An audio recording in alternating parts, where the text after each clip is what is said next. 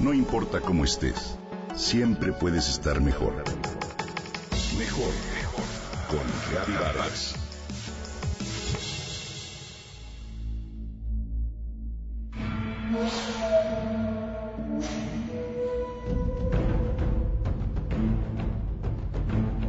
Había una vez un samurái muy astuto que se ufanaba de ser el mejor de la región en el manejo de la katana, espada de hoja curva.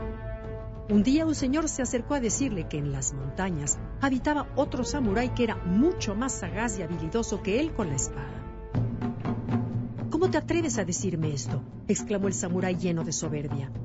Molesto por el comentario, decidió dirigirse a las montañas para retar a ese otro samurái a un desafío armado hasta los dientes, viajó durante varios días. Para su sorpresa, al llegar a las montañas encontró al samurái sentado en posición de flor de loto, quien, con ojos cerrados, meditaba. Lo rodeaban sus discípulos en las artes marciales. Para despertar su ira, el samurái agitado lo espetaba con palabras y frases desafiantes a enfrentar un duelo.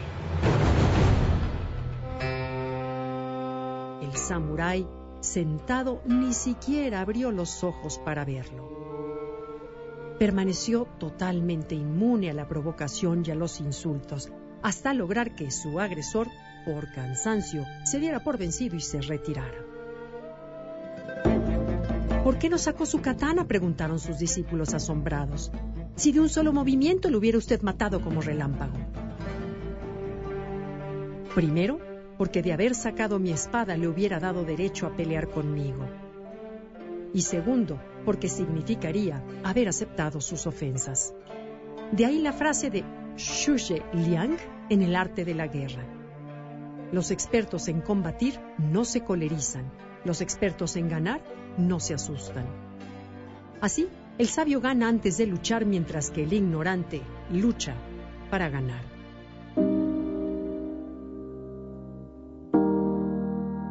El cuento nos muestra que el problema no es el rival ni la presión que exista en torno. El problema es la reacción que tengamos frente a ese rival.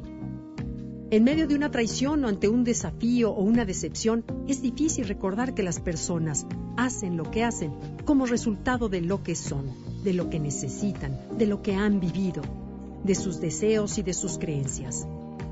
El cuento del samurái muestra que muchas veces los actos no son personales, es decir, dirigidos a nosotros, sino mero reflejo de cómo las personas se relacionan con el mundo, de su nivel de madurez y de sus valores.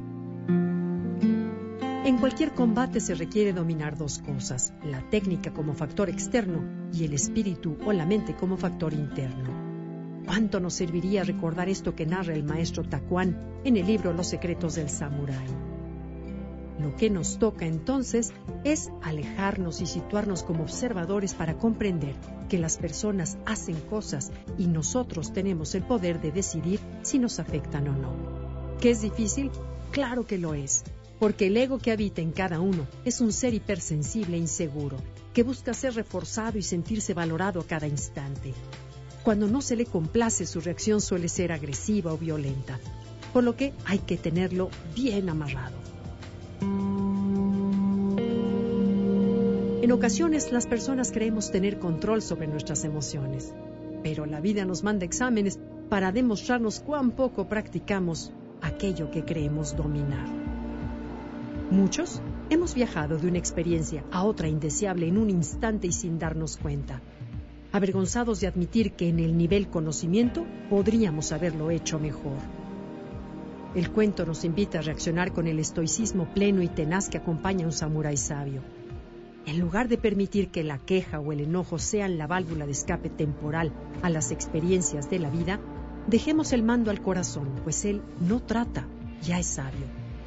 Compasivo e intuitivo por naturaleza. Confía en la vida y es capaz de integrar las diferentes inteligencias. Pero estas son capacidades que deben fortalecerse. La clave, como siempre, está dentro de nosotros.